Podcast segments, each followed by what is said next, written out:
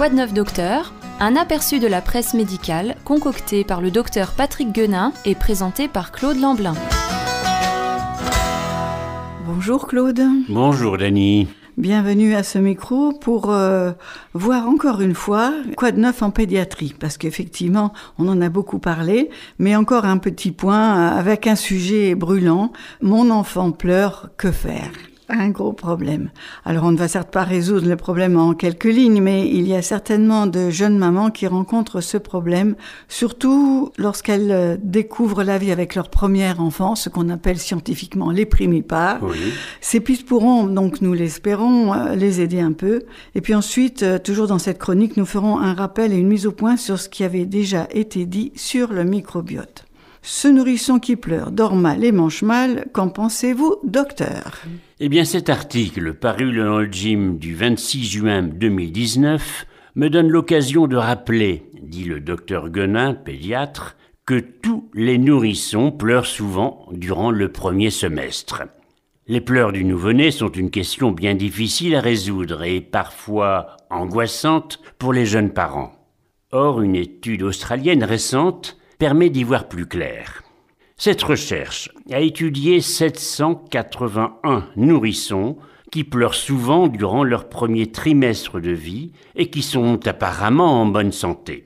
On exclut donc les coliques du nourrisson et les reflux gastro-ésophagiens qui sont les causes pathologiques les plus fréquentes des pleurs du nourrisson. Il s'agissait d'évaluer la prévalence des troubles du sommeil, des pleurs et des difficultés d'alimentation. Cette étude de l'Université de Melbourne met en évidence que 45% des mères ne signalent aucun problème. Mais concernant les 55% restants, 38,5% d'entre elles se plaignent de troubles du sommeil. Leur enfant était le plus souvent leur premier-né. Il a également été constaté 24,7% de problèmes d'alimentation, souvent dans le cas de mères stressées, et 25,2% de pleurs importants. Chacun des trois types de problèmes était le plus souvent signalé par les mamans qui avaient des doutes sur leur capacité de maternage. Il est donc essentiel d'accompagner les mères et tout particulièrement lors de leur premier enfant. Les mamans stressées ou qui doutent de leur capacité maternelle sont également plus fragiles face à ces problèmes qui, le plus souvent, ne sont qu'une période d'adaptation transitoire normale. C'est en conclusion ce que dit le professeur Jean-Jacques Baudon, qui rapporte cette étude australienne, réalisée par des chercheurs en santé publique et des pédiatres de l'Université de Melbourne. En tout cas, une visite chez votre pédiatre ou médecin référent s'impose si l'un ou l'autre de ces problèmes, pleurs, difficultés de sommeil ou alimentation, vous inquiète. Ils peuvent vous paraître anormaux, mais il faut se rappeler qu'il est normal qu'un bébé pleure. Votre médecin pourra soit vous rassurer sur la bonne santé de votre enfant, soit vous conseiller sur la marche à suivre. Mais dans tous les cas, Rester zen aidera aussi bien la maman que l'enfant une fois tout problème de santé écarté.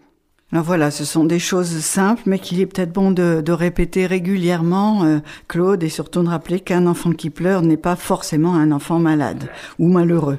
Donc c'était le professeur Jean-Jacques Baudot dans le gym en ligne du 25 juin 2019. Et donc maintenant, comme on l'avait annoncé, un petit point sur la transplantation fécale dans l'intestin irritable, les nouvelles données qui sont apparues. Oui, il y a déjà un certain temps, nous avions consacré une émission au microbiote qui, je vous le rappelle, on appelait autrefois la flore intestinale.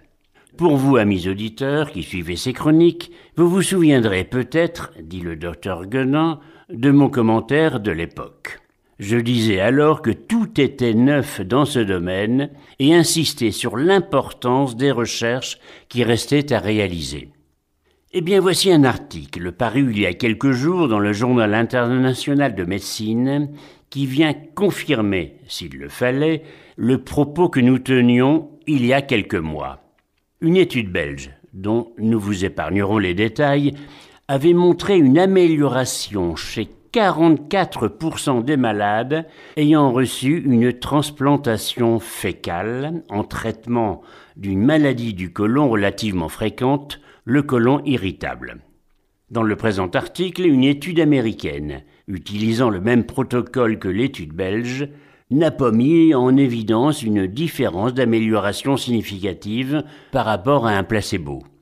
Alors ces études qui semblent contradictoires montrent que la manipulation du microbiote réserve encore de multiples inconnus, tout autant concernant une ou plusieurs espèces bactériennes bénéfiques, qu'il s'agisse de les prélever chez un donneur ou de les transplanter chez un patient, que les modalités de réintroduction d'une flore intestinale.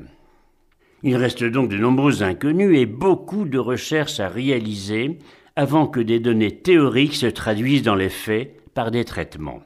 D'où l'intérêt pour nous de suivre de près les avancées pratiques dans ce domaine sensible du microbiote. Et vous pouvez compter sur nous pour vous tenir informé. C'est certain, et le docteur Guenin est toujours à l'affût des choses euh, nouvelles qui paraissent, euh, puisqu'il euh, parcourt la presse médicale nationale et internationale chaque jour. Donc voilà, nous vous tiendrons informés, amis auditeurs. C'était en l'occurrence un article du docteur Sylvain Beorchia dans le gym en ligne du 7 août 2019. Claude, à la semaine prochaine. À la semaine prochaine, Denis, volontiers. C'était de neuf docteur, présenté par Claude Lamblin. Vous pouvez retrouver cette chronique en podcast ou nous en demander les articles de presse.